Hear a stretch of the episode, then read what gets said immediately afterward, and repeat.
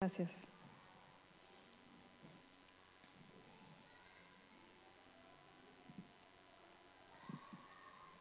Buenas noches. Pues el tema, como ya habían comentado, pensamientos, ¿no? Me alegra verlos y verlas ahora con lo del género, pues ya ahí nos vamos acomodando, ¿no? Me gustaría iniciar preguntándole a los jóvenes, no, no, no va a ser algo extraordinario, ¿no? ¿Cuántos se ponen ansiosos, estresados cuando van a hacer un examen? A ver, levanten la mano los jóvenes que se estresan. Y los no tan jóvenes también. Cuando van a, hacer algo, ¿quiénes se estresan? ¿Quiénes se ponen ansiosos? ¿Ok? ¿Por qué surge la ansiedad? ¿Por qué, les da ansiedad antes de un examen? A ver, un voluntario que diga, ¿por qué?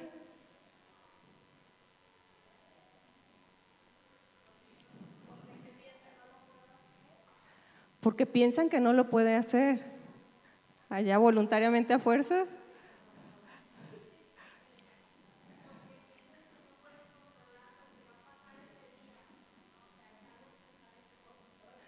Ok, porque no tengo el control, pero obviamente es por algo que estoy pensando. ¿Alguien más? Aquí vi una manita parada, ok. Por quererlo hacer bien.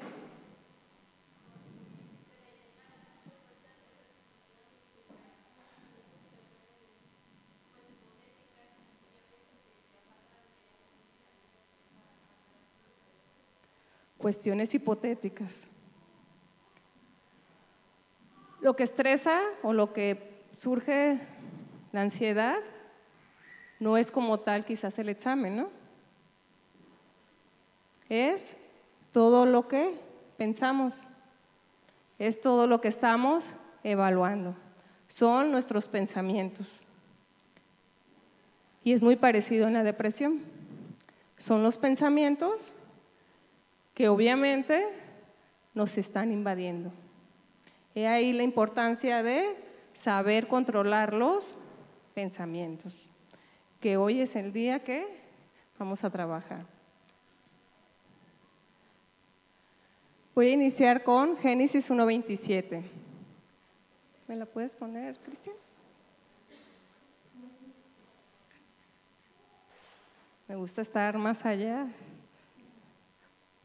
Génesis 1.27 quizás ya lo han escuchado bastante, ¿no? Y creó Dios al hombre, ¿a qué? A su imagen. Y luego lo vuelve a decir, así como por si no nos quedó claro. Dice, a imagen de Dios lo crió. ¿Quién y quién? Varón y hembra. ¿Cuántos creen que Él nos crió? Amén, amén o amén. Los escucho muy uh, allá, que andan allá enfrente. Él nos creó a su imagen y semejanza. Pero a veces, ¿por qué dudamos? ¿Por qué dudamos? Es muy claro, ¿verdad? Pero a veces, ¿por qué dudamos? Obviamente, por nuestros pensamientos. Es con nuestra mente que decidimos seguir las reglas de Dios y vivir en paz a pesar de lo que sucede a nuestro alrededor, pero es también con nuestra mente que decidimos creer otras cosas. Y cuando creemos otras cosas que no están implantadas por Dios, ¿qué son? Mentiras, ¿verdad? Y cuando nos creemos de las mentiras, ¿qué pasa? Nos desviamos. Cuando tú estás pensando que te va a ir mal, ¿de quién es ese pensamiento? Cuando yo estoy pensando que me voy a ir mal en el examen o ante cualquier situación, ¿de quién es la idea? ¿De quién es? ¿Y por qué viene esa idea? ¿Por qué surge? ¿Por qué surge? Hay una situación el por qué surge. No nada más viene decir, ay, no puedo y ya. Obviamente hay atrás toda una serie de situaciones. ¿Me puedes poner Deuteronomio 30, 19, por favor?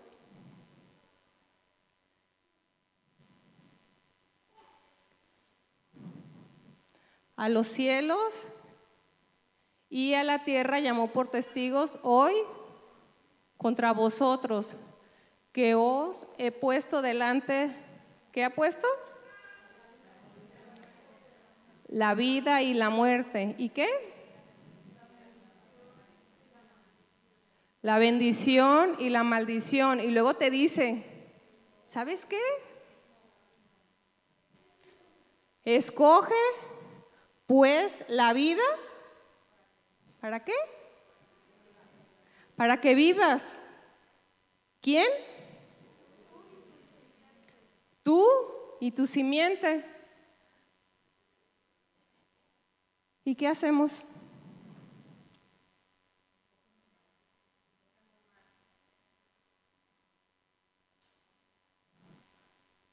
Lo que hacemos y lo que estamos pensando va a determinar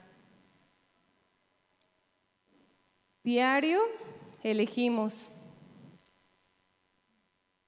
Diario, al levantarte, tú eliges. ¿Por qué eligieron venir hoy aquí?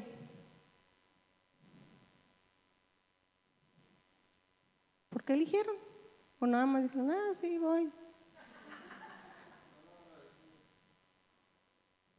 Dice Tino que porque está agradecido. Pero se pusieron a pensar el por qué están aquí.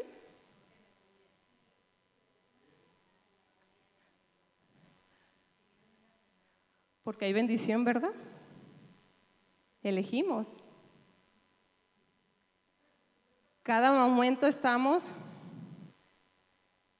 eligiendo vida o muerte. Los pensamientos que no van con Dios, ¿qué son? ¿Qué son? Muerte. Sí, porque daña nuestro cerebro, lo desgasta. Y está comprobado, ¿eh? Y también mata nuestro espíritu. Y obviamente hay muchas enfermedades. Más del 80% de enfermedades tienen que ver con nuestros pensamientos. Y ahorita les voy a ir explicando por qué. Somos seres sumamente pensantes, o alguien ha dejado de pensar. A veces hay un mito, ¿no? Que dicen que los hombres tienen una cajita de, la nada, del blanco, que, que, no piensa en nada, ¿verdad? A ver, los varones, ¿sí es cierto? Quiero que me lo confirmen. Que luego dice, ¿qué estás pensando? Y luego, Nada. Pero eso nada más pasa en los varones, entonces por eso les pregunto a los varones si sí es cierto o no es cierto, ¿no? Pero obviamente, pues, no es cierto. Pensamos todo el día y ¿qué creen? ¿Qué hacemos en la noche? Pensamos. También pensamos, pero en la noche es para poner orden a esos pensamientos. Claro, los que duermen, ¿no?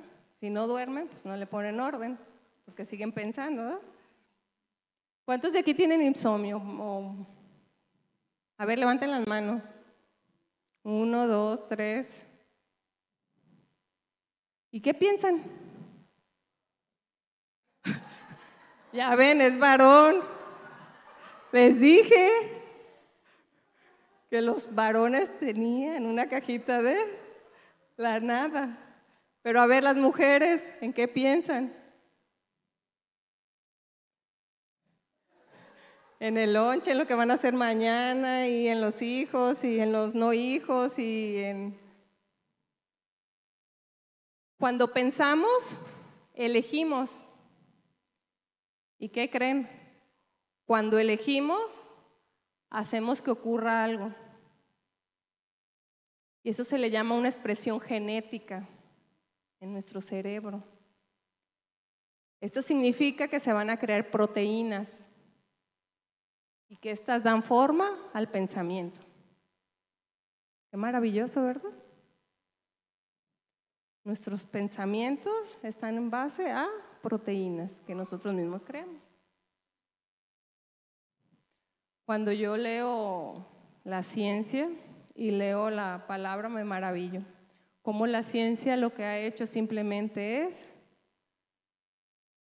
ajá, descubrir lo que dice la palabra. El modo en que pensamos, el modo en que cada uno de ustedes está pensando, va a afectar a quién creen.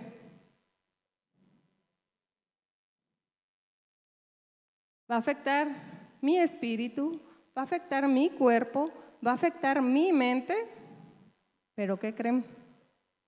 También va a afectar a todos ustedes. La forma en que yo piense va a afectar a todos ustedes. La forma en que los jóvenes piensen va a afectar a la familia. Igual los padres. Estamos todos entrelazados. La ciencia y las escrituras nos lo han mostrado. Les voy a explicar cómo. ¿eh? Esas decisiones, les decía que se vuelven proteínas. ¿Y qué creen? Transforman nuestro ADN con una expresión genética. Entonces, estoy cubierta de un ADN. Quiere decir que el esperma y en los óvulos también está. Por eso puede pasar de una generación a otra. La forma en que yo estoy pensando. Suena raro, ¿verdad? ¿Me puedes poner Éxodo 34.7, por favor?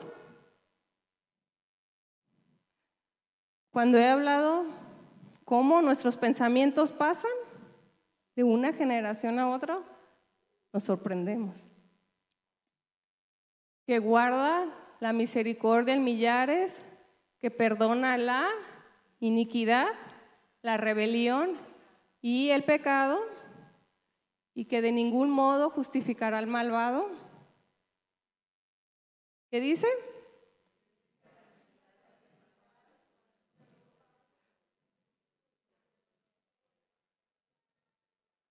Qué tremendo. Que visita la inequidad. ¿Hasta cuántos? Hasta la cuarta generación. Está fuerte. ¿Y qué creen? La ciencia lo ha comprobado. Esto lo ha comprobado. Lo ha demostrado. Incluso, si quieren, les puedo pasar luego referencias donde pueden leer. ¿no? Lo ha demostrado una ciencia que se llama epigenética. ¿Lo han escuchado? ¿Genética? ¿Han escuchado genética? Ok. La epigenética es epi sobre puesta. ¿Cómo es la, epigenética? La epigenética es una señal que pueda afectar mi expresión genética. ¿Qué hace la epigenética? Hay un gen. La epigenética es, me pongo una máscara sobre el gen. No me va a modificar mi estructura genética, pero sí mi expresión genética. ¿Cómo? Mis actos, mis pensamientos modifican mi expresión genética, ese ADN.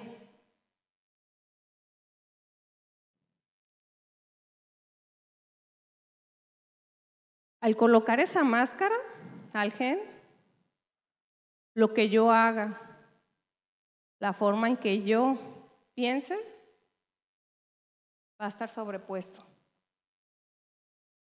Hace muchos años tomé un, diplomado, justamente nos hablaban de la epigenética y nos hacían ver cómo la epigenética hoy en día pues ha avanzado tanto y ha hecho muchísimas investigaciones, ¿no? Porque estudia justamente la expresión del gen sin la modificación misma de su estructura de ADN. Entonces, lo que hacían en una investigación es que hicieron con personas que sufren de obesidad. La mayoría decían, pues, que es por gen.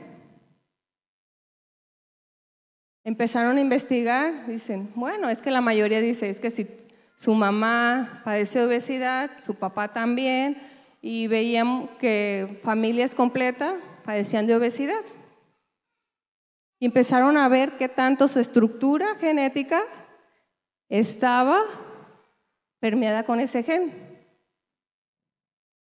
Se dieron cuenta que solamente del 2 al 5% nada más eran por cuestiones genéticas. O sea, que del 98 al 95 era porque su gen se había enmascarado. Y así había pasado. Era por epigenética. Pero los mismos hábitos, los mismos pensamientos nos cubren, esos mismos se pueden modificar. Incluso investigaron que hasta seis meses antes de que alguien o la pareja se embarace, lo que hay previo pasa epigenéticamente. Incluso nos decía esta genetista, si tú quieres que tus hijos tengan una tendencia más hacia el deporte, ponte a hacer deporte hasta antes de seis meses. Obviamente con hábitos. Y tus hijos van a tener esa tendencia, epigenéticamente. No porque yo diga, ay, soy deportista y el mi gen está. Se me fue el pastor, pero yo, yo recuerdo que él habla mucho del béisbol, ¿no? Y su hermana también. No sé si desde antes de haber sido él fecundado, su papá ya practicaba mucho el béisbol. Y luego dicen, ah, es que lo traen en la sangre. Efectivamente, lo traen en la sangre. Pero así como pasamos cosas buenas, también pasamos cosas negativas. Por eso hay pensamientos que yo traigo arrastrando de mis padres, que surgen de repente. Digo, ay, pues yo no era así de repente. Por eso hay pensamientos y actitudes que traigo arrastrando de mis abuelos. Y todavía me puedo ir más para atrás. ¿Ustedes qué pensamientos traen de sus padres? ¿Qué pensamientos? ¿Qué actitudes? Los papás, ¿qué pensamientos ven o actitudes ven en sus hijos? Dicen, ¿a qué caray? Eso yo lo estaba pasando antes de embarazarme. Y a veces lo vemos hasta hoy ya de grandes. ¿Sí lo han visto?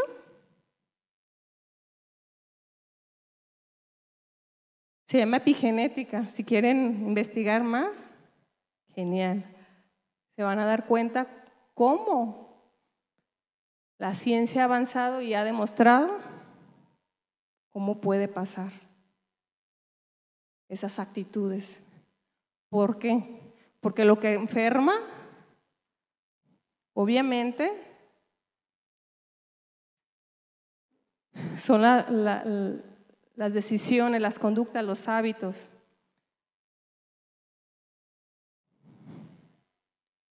En un ambiente enfermo, nuestras células enferman. ¿Sí lo han visto? Pero en el momento en que cambiamos de ese entorno o modificamos la percepción de lo que sucede en nuestro entorno, ¿qué creen? Mis células empiezan a recuperar, empiezan a crecer. ¿Por qué sucede esto? Porque no están orgánicamente enfermos ni determinados por el ADN, ¿no? Por eso decía que el 80% de enfermedades es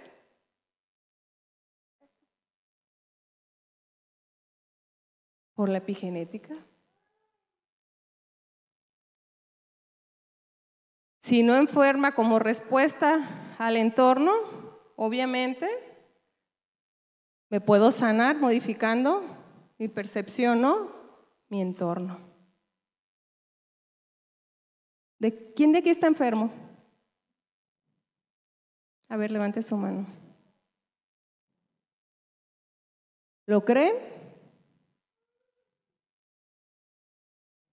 ¿Creen que están enfermos? ¿Cómo es su ADN? ¿Es por genética o es por epigenética?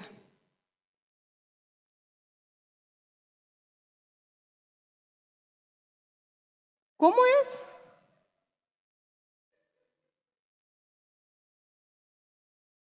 ¿Qué genes nos dio Dios?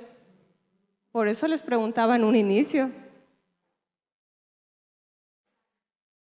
A su imagen.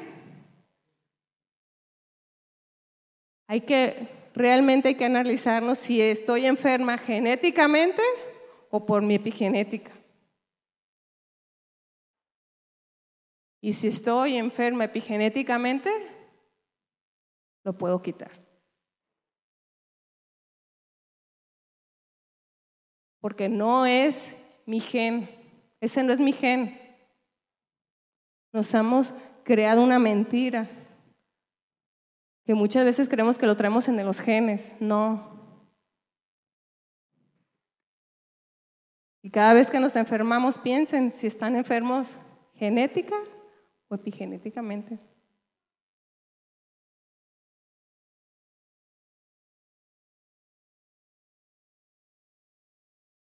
Se necesitan 21 días para crear una red neural. ¿Cómo es esto? Mínimo 21 días para crear un surco. Si han visto, eh, bueno, recientemente aquí a un costado había una callecita y dejó de utilizarse, se montó y ya poco a poco va desapareciendo, ¿verdad? Yo me imagino que antes pues, estaba todo el monte, ¿no? ¿Cuántos días creen que pasó para que se viera una calle? ¿Cuántos días? Mínimo 21. Tenemos que estar pasando, pasando, porque si nomás pasas una vez, pues no se nota, ¿no? Quizás se, se cae un poco la hierba, pero luego vuelve. Pero si estoy pasando y pasando, incluso no sé si han visto en los montes cómo se, se ven las breñas, ¿no? O las brechas, dicen la gente, ¿no? La breña, va uno en medio de, y dice, ay, ¿a poco aquí habrá caminito? Ah, pues eso pasa en nuestra mente. Por eso se ocupa al mínimo 21 días para generar un hábito. Entonces, lo que más pienses, ¿qué crees? Crece. Porque pensar estimula la expresión genética que se necesita para crear proteínas. Entonces, pues voy a ir duplicando y voy a ir haciendo mi surco, mi caminito. Va a llegar, obviamente, mi memoria y lo va a agarrar, lo va a automatizar. En cambio, si no lo usas, ¿qué pasa? Pues la proteína se descompone, se desnaturalizan y por lo tanto la memoria se desbarata. Un pensamiento que no lo estás ahí rumiando, yo le digo. Si un pensamiento lo empiezas a rumiar, a rumiar, a rumiar, obviamente no quiero ofenderlo, ¿no? pero es así como el estar ahí duro y dale y duro y dale al pensamiento. Quizá los jóvenes dicen, ¿y qué es esa palabra? ¿Sí saben qué es rumiar, jóvenes? Joven. ¿Sí?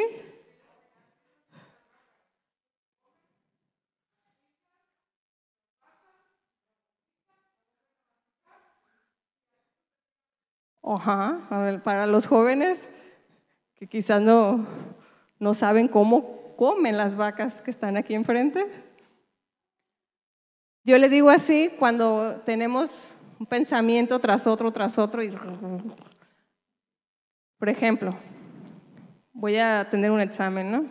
Me va a ir mal, no sé nada, el maestro me trae Lázara, no se me pega, soy una tonta,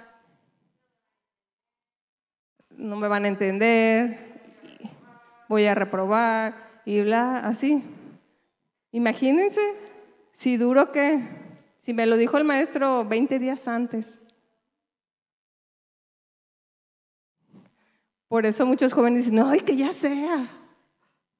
¿Sí les ha pasado? Que ya pase este momento cómo su cerebro empieza. Va marcando un surco. Cuando marcamos lo creemos que es real. Lo agarra y la apropia. Lo agarra. Obviamente, tu mente dice, pues, pues sí, va a pasar eso. ¿Y qué creen? Por lo regular pasa. Y no porque diga uno, ay, ya vio el futuro. No, ya vio el futuro de los sus pensamientos. Es fácil determinar cómo es una persona cuando la escuchamos hablar porque estamos diciendo lo que está pensando. ¿Hasta aquí me siguen? ¿Sí? Porque eso de la epigenética luego ahí nos andamos perdiendo.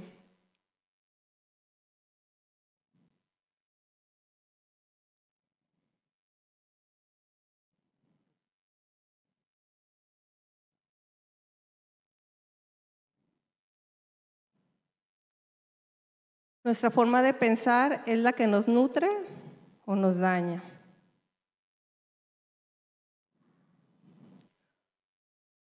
Usamos la automatización, obviamente, para asimilar.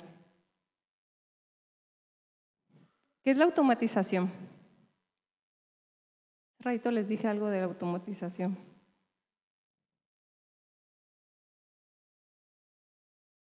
¿No? Significa que esa manera particular de pensar o de reaccionar ya está integrada y se ha vuelto una parte automática en mí. Es una parte automática. Por eso los jóvenes cada vez que van a tener un examen, ¿qué creen que dicen? En automático se ponen ansiosos, ¿eh? Cuando les dije, les voy a preguntar, Ay. ¿sí notaron los jóvenes? Y luego cuando dice el maestro, va, va a haber un examen, ya están sudando y todavía ni siquiera saben o les han dicho, ¿no? Está automatizado.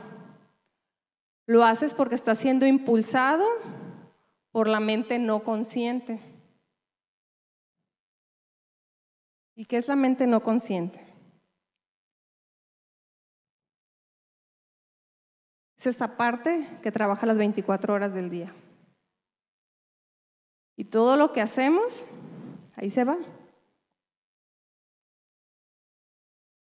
Y el 99% de lo que hacemos, ¿qué creen? Es por la parte no consciente.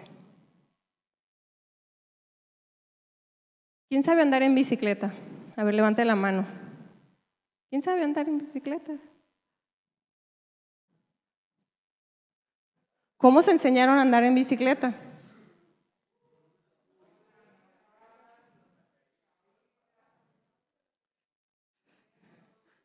Ella dice que caídas y caídas y caídas.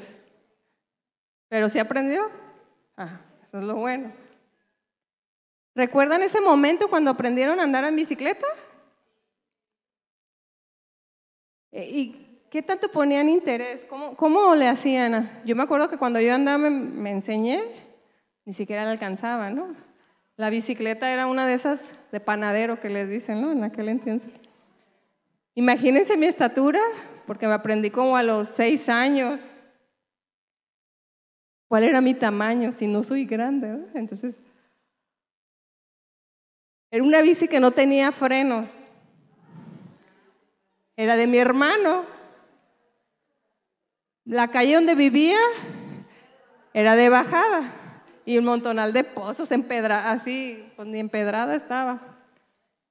Yo la sacaba y me iba por la subida, no alcanzaba, la pegaba a una banqueta, me subía. ¿Y qué creen? A veces ni zapatos llevaba, tenía que estamparme ahí donde... Pero hasta después me acordé que tenía que llevar zapatos, ¿no? Con las raspadas. Después, y me acuerdo que pues tenía que ver dónde estaba el pedal, ¿no? lo, acomodaba porque pues soy derecha, entonces tiene uno que acomodarle, ¿no? ¿Sí o no les pasó a los que se van, cuando se van enseñando? Y ya después cuando tuve una bicicleta con frenos, pues era saber pues, cuál era cuál, porque si frenabas con, con esta, ¿sí o no? Te, te volteabas. Entonces tenías que estar atento. Y después de tanto tiempo, aprendí. Que ya después me decían, ah, voy a ir a ley. Agarraba la bici, me subía, ni siquiera estaba consciente de con cuál pie le iba a dar, ni con cuál iba a frenar. Simplemente me iba a mi objetivo. Ya si me salía un perro, reestructuraba. Reestructuras, porque eso no, no, no estaba dentro de. Entonces, reestructuras, analizas y después evalúas, decir, ¿es positivo o no es positivo? Es cuando hacemos premisas. ¿Qué son las premisas? Las ideas. Decir, no, no me voy a subir a la bici porque me muerde un perro. Porque aquella vez me mordió. Eso es negativo, pero también es positivo decir, no, voy a ir para que me persiga y a ver quién más puede. Reestructuramos y analizamos y vemos si es positivo o negativo. Evaluamos. Pero ¿qué creen? Primero fue automático. Hay una automatización. Por eso, lo que estamos pensando se nos va porque es en automático. Cuando menos nos cachamos, ya andamos allá en, iba a decir en la cruz, pero ya pasé la cruz, en ley Mololoa, ¿no? No tenemos orden en lo que estamos pensando, no lo agarramos. Está automatizado, imagínense, por la epigenética y la concepción de automatización de todos los pensamientos en mi mente no consciente, ¿desde cuándo creen que se empiezan a formar esos pensamientos? Desde que estamos en el útero. Yo tengo pensamientos no conscientes desde que estaba en el útero. Y los voy acomodando. Algunas veces los reestructuro para bien o para mal. Pero ahí están.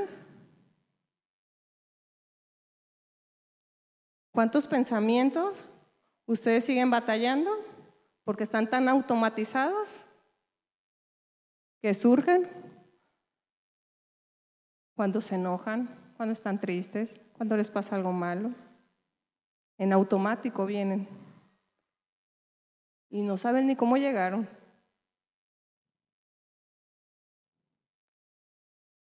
La automatización se aplica a todo en tu vida, porque todo lo que haces y dices, primero es pensamiento, todo. Y todo es todo.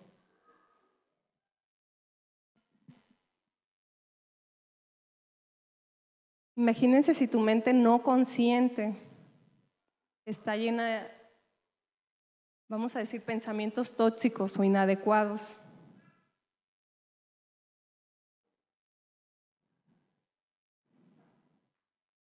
¿Cómo vamos a hablar? Quizás cantemos aquí un ratito aleluya y gloria a Dios y en cuanto me voy a mi casa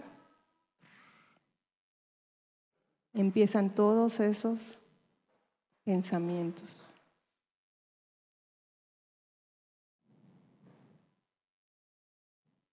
Proverbios 23, 7. ¿Me puedes poner?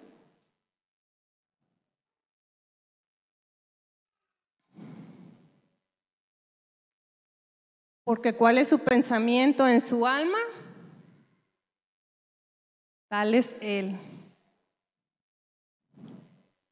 come y bebe, te dirá, mas su corazón no está contigo. Como es nuestro pensamiento, obviamente, pues es fácil de verlo. Así somos. Y así son las personas, ¿no? Es fácil. ¿Podemos cambiar? Sí. ¿Me puedes poner Deuteronomio 5, 9, 10?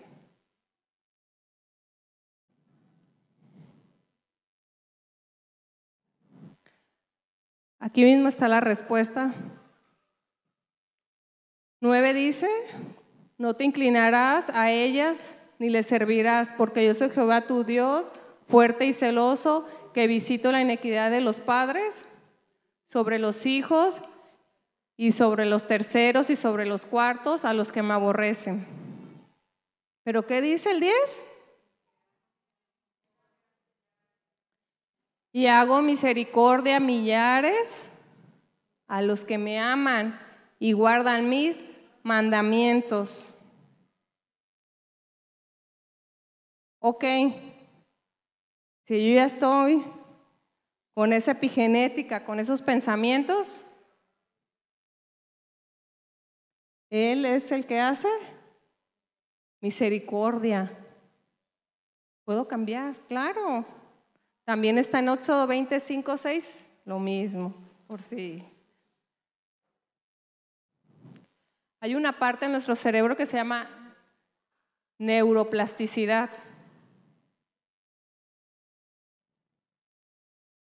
¿Qué significa?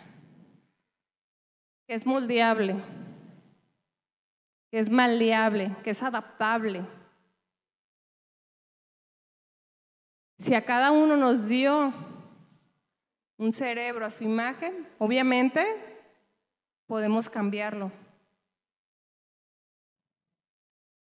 Dios ha diseñado nuestro cerebro, obviamente, y ha elegido reinstalar y renovar esta mente. Incluso en Romanos 12, 22, aquí no lo manifiesta. No os conforméis a este siglo. ¿Más qué dice?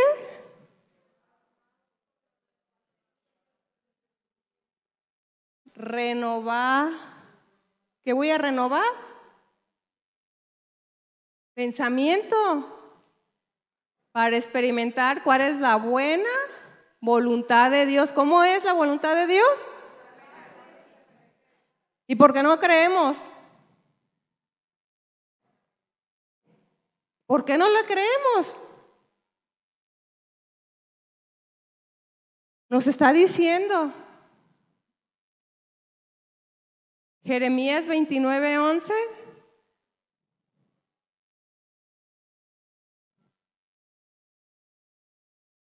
Porque yo sé los pensamientos que tengo acerca de vosotros, dice Jehová. ¿Pensamientos de qué?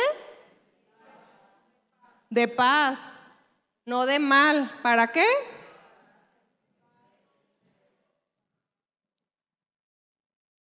¿Cuántos de los que no pueden dormir tienen pensamientos de paz en la noche?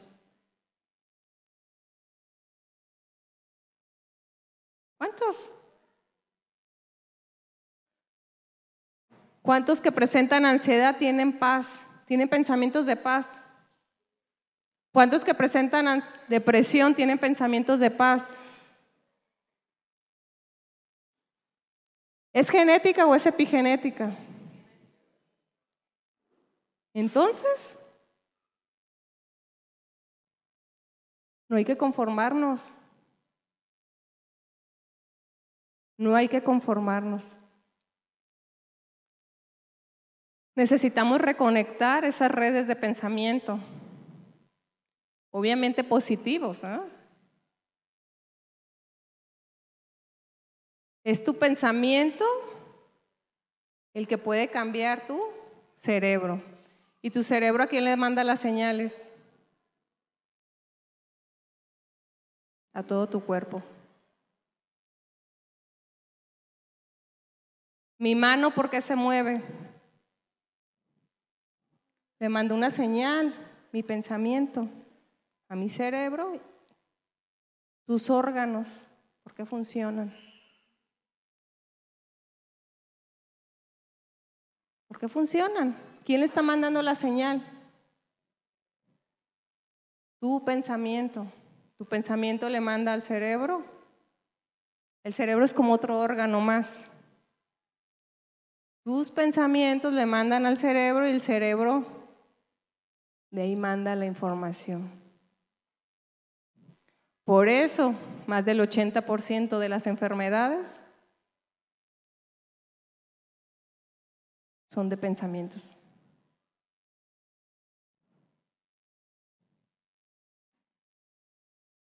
¿Tú controlas tu cerebro o él te controla a ti?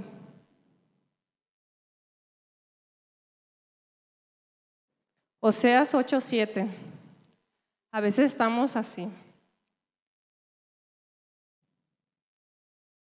Sembramos viento. ¿Y qué cosechamos? ¿Cómo es un torbellino mental?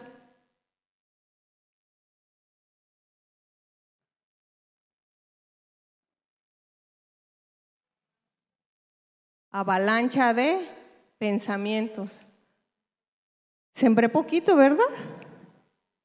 No los agarré a tiempo. Cuando salió ese pensamiento, no lo agarré. Y se me fue. Y luego ya hay ansiedad. ¿Ustedes creen que llegó la ansiedad de la noche a la mañana? ¿La depresión? Es el resultado de ese viento se te salió de control. Y así hay muchas enfermedades que se nos salen de control. Porque el viento, si yo no lo agarro, él me va a agarrar.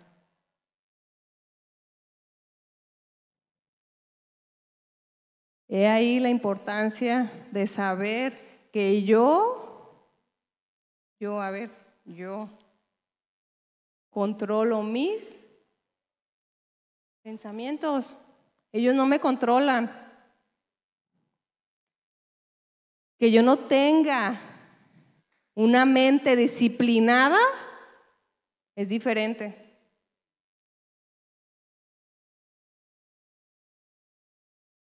Disciplina necesitamos en esta vida. Se nota cuando hay una persona con disciplina y una persona que no tiene disciplina. Y los vemos desde niños, ¿no? Decir, ah, este niño sí, sí es disciplinado. Lo vemos aquí arriba. Las que somos maestras podemos ver quiénes son los niños disciplinados y quiénes no. Pero también podemos ver quién de adultos sí está disciplinado y quién no. Porque hay muchos torbellinos. Y eso simplemente es por no tener una disciplina mental. Fácil, ¿no? ¿Sí o no? ¿Cuántos días se necesitan? Más de 21 días. En 21 días apenas vamos empezando. ¿A quién les gusta ir y hacer deporte? Bueno, tener hábito de levantarse y mínimo caminar. ¿Quién lo hace? ¿Cuatro, cinco? ¿Seis, Cristian? ¿Siete, Fer? ¿Más o menos Celso? Ah, Beto, pues sí, Beto. ¿Y cuántos días les costó para generar ese hábito? Beto, ¿cuántos días te costó para decir, sí puedo? Aún le cuesta. ¿Y cuánto tiempo tienes? Un año. Así va a haber pensamientos que te van a costar más de un año. ¿Y qué creen? Dos días y Ay, no, hay que aparezca. Y viene el torbellino por no tener una disciplina como Beto.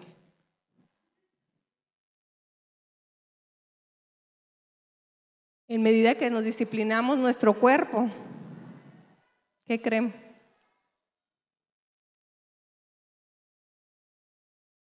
Se nos hace más fácil disciplinar nuestra mente. Porque nuestros pensamientos son los que están mandando la señal. A Beto, ¿qué es lo que lo impulsa? Su pensamiento. Así de fácil.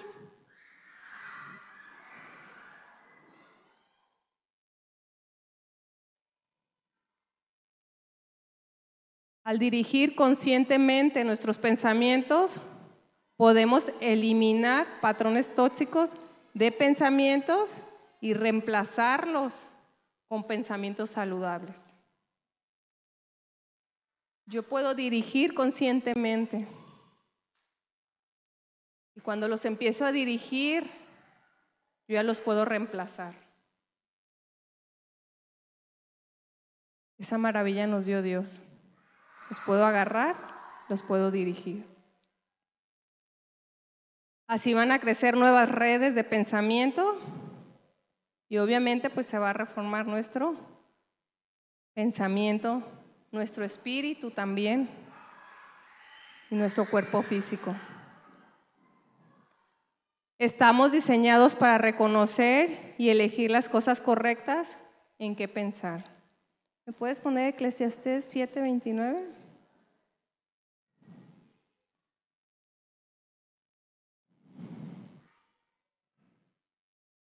He aquí, solamente he hallado esto, que Dios hizo al hombre qué? Recto. Mas ellos buscaron muchas cuentas. ¿Nos hizo qué? Rectos. Pero no, mejor, pues, ¿para qué? Quiero un breño, mejor me voy por otro lado, ¿no? No lo quiero recto, mejor me voy allá donde está el torbellino, mejor.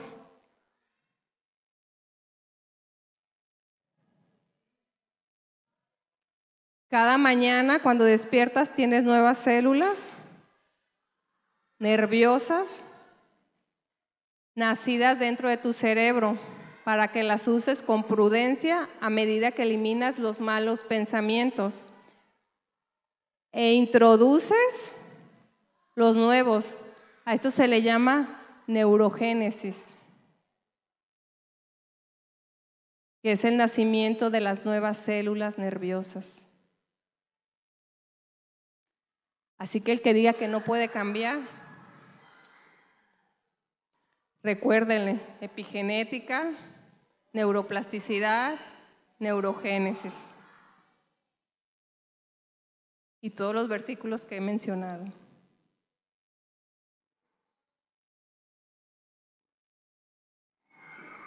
¿Cómo le hacemos? ¿Cómo puedo hacerle? Pues introdujiste un pensamiento inadecuado, pues quítalo. No es tuyo. No es tu gen, no es tu ADN. Tienes una máscara. Y además, tenemos una mente. ¿Me puedes poner Primera de Corintios 2.16? Les va a sorprender de quién tenemos la mente. ¿De quién? ¿De quién? ¿Lo creen? Tenemos una mente, dice, de Cristo. ¿Se imaginan? O sea, yo cuando leía, o sea, decir, ¡Ah! tengo una mente de Cristo. Y yo todavía sigo lamiéndome pobre de mí, me va a ir mal. No podía creerlo, pero hoy lo creo. Y en medida que lo creo, mi mente es más disciplinada.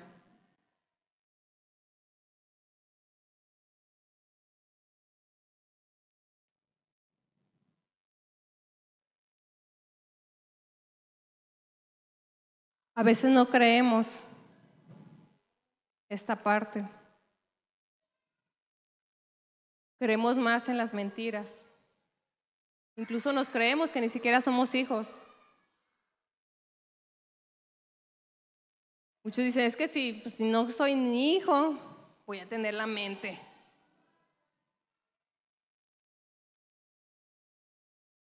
¿Me pueden Mateo 28, 18?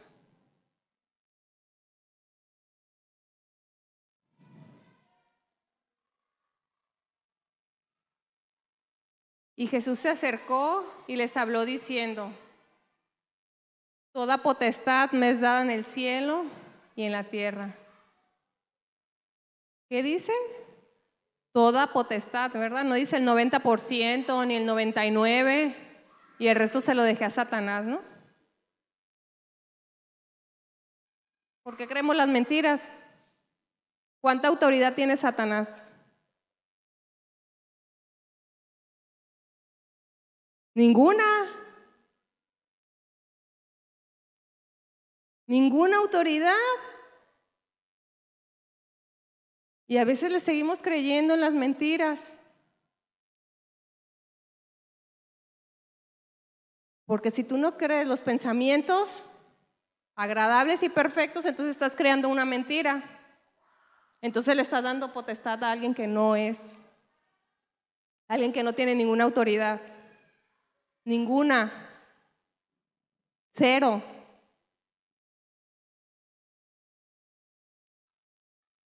Si Jesús tiene toda la autoridad, Él no tiene ninguna. Ni en ti físicamente, ni en tu mente, ni en tu espíritu. Que nosotros le demos la autoridad es diferente. Que tú le quieras dar la autoridad y digas, sí, estoy enferma por. Es diferente. porque todo está automatizado. Y el pensamiento es lo que te está causando.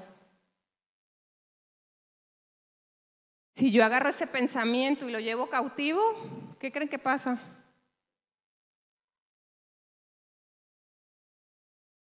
Yo hacía un ejercicio cuando surgían mis pensamientos. Llevarlos a la cruz, de hecho dice. Yo los escribía y luego los debatía. Si realmente es cierto que no voy a pasar el examen, realmente es cierto que no puedo, realmente es que no valgo, realmente es que no soy capaz. Decía, ¿realmente? ¿Qué porcentaje es cierto? Y me daba cuenta que eran mentiras que yo puedo, yo sé, yo estoy. Tengo que derribar esas mentiras porque no son nuestras. Yo las anotaba e iba y lloraba, las entregaba porque no son mías. ¿Cuántos pensamientos tóxicos tienen? ¿Cuántas cosas se han creado? ¿Cuántos pensamientos los limitan a hacer lo que realmente quieren hacer. ¿Cuáles son? ¿Sí los pueden detectar? hay que confrontarlos y hay que quitarlos. No son suyos, no se los apropien.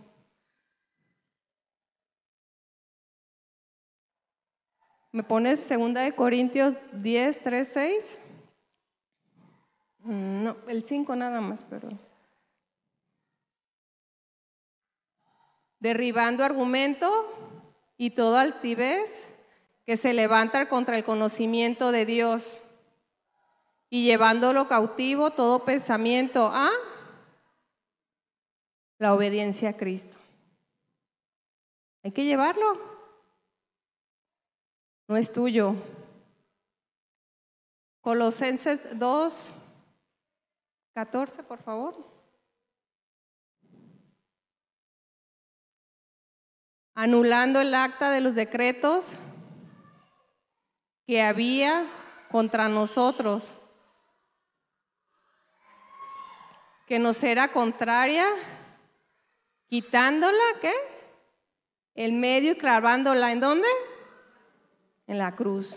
Hay que llevarlo.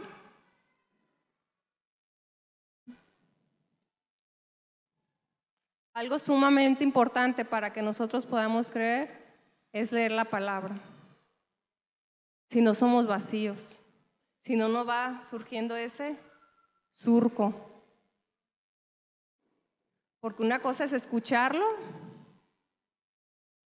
Por aquí entra. No hay apropiación.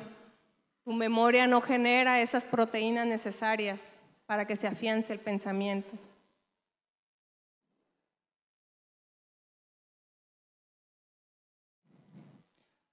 Santiago 1, 21.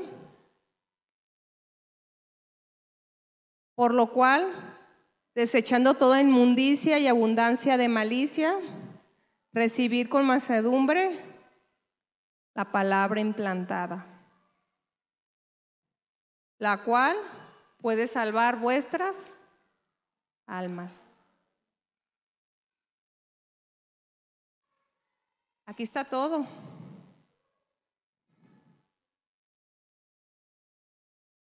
Ora. Estamos entrelazados. Mis pensamientos afectan tu epigenética y viceversa. Estamos tan entrelazados que nuestras intenciones alteran no solo nuestras propias moléculas, sino también las moléculas de ADN de los otros. ¿Me puedes poner Santiago 5:16? Confesaos vuestras ofensas unos a otros. ¿Y qué dice?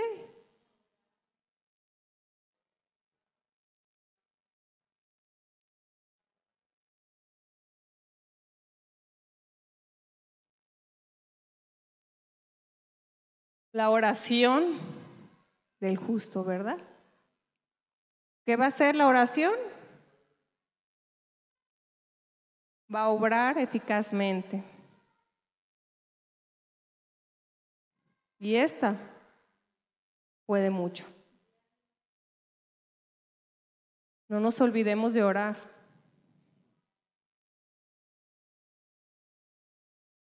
Incluso hay varias investigaciones que demuestran que el decir 30 segundos una intención sincera va a alterar todo tu destino y va a afectar a otras generaciones. 30 segundos. ¿Cuánto es 30 segundos? Medio minuto. Si yo empiezo a bendecirme medio minuto, toda mi estructura se va a ir modificando. 30 segundos, no más. Claro, si lo haces más, genial, ¿no? 30 segundos. Hay investigaciones. Incluso también hay otra investigación, no sé si la han visto, antes salía en el Facebook, que había, de hecho allá los hicieron en los Emiratos Árabes, unas plantitas, pusieron dos plantas y tenían las mismas condiciones de clima, el mismo abono, Estaban diseñadas con los mismos nutrientes, pero tenía uno un letrero que decía que esa planta te acercaras y le dijeras cosas desagradables y a la otra le dijeras cosas agradables. No sé si recuerdan ese experimento. ¿Cómo estaba la planta que recibía cosas agradables? Que tú le decías cosas agradables. Estaba sana, fuerte, en cambio, la que le decías cosas desagradables, ¿cómo estaba? Estaba toda marchita, parecía que se iba a secar. Incluso decían, esta planta está recibiendo bullying. Imagínense los padres hablándole a los hijos con palabras inadecuadas. Una planta no tiene un cerebro, no tiene un pensamiento, no tiene un alma. Y le estaba pasando eso. ¿Qué pasa con cada uno de nuestros jóvenes? ¿Cómo les hablan? ¿Cómo les hablan a los miembros de la iglesia? ¿Cómo? ¿Y tú cómo hablas? Por eso modificamos por eso estamos tan entrelazados que lo que yo haga va a perjudicar a otro. Mis acciones, mis pensamientos van a perjudicar a otros.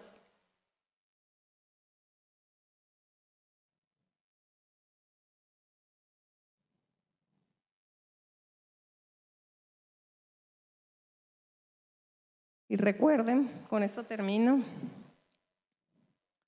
Dios va con nosotros. ¿Me puedes poner Oseas 11, 3? Muchas veces cantamos que está aquí, que va con nosotros, pero nos olvidamos.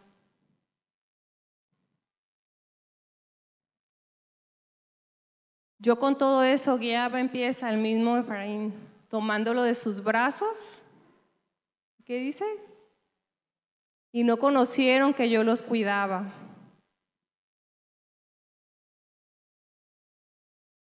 Con cuerdas humanas los traje, con cuerdas de amor, y fui para ellos como los que alzan el yugo de sobre sus mejillas y llega hacia él la comida. Dice que lo agarraba del brazo y él no se daba cuenta.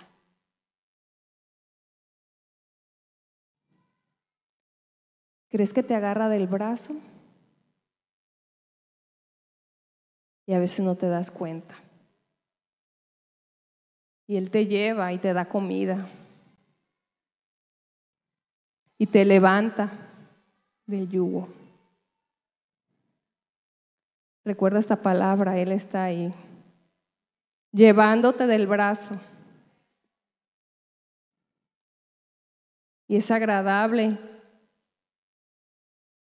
que tus pensamientos estén automatizados, los puedes modificar.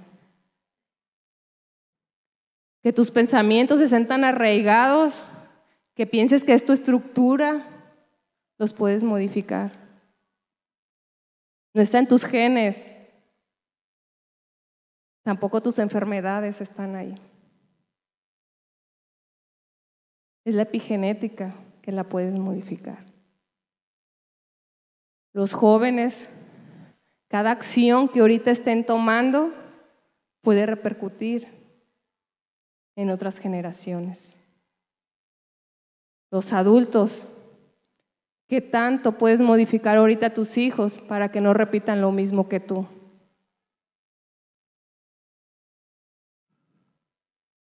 Podemos trabajar mucho, pero hay que tener una mente con hábitos. Mientras no tengas ese hábito de agarrar, de meditar lo que estás pensando, van a seguir esos torbellinos. Y te va a seguir atrapando. Con esto termino.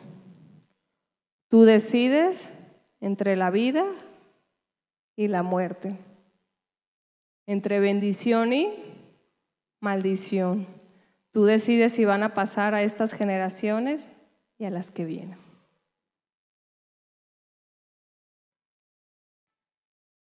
Me gustaría que cerraran sus ojos.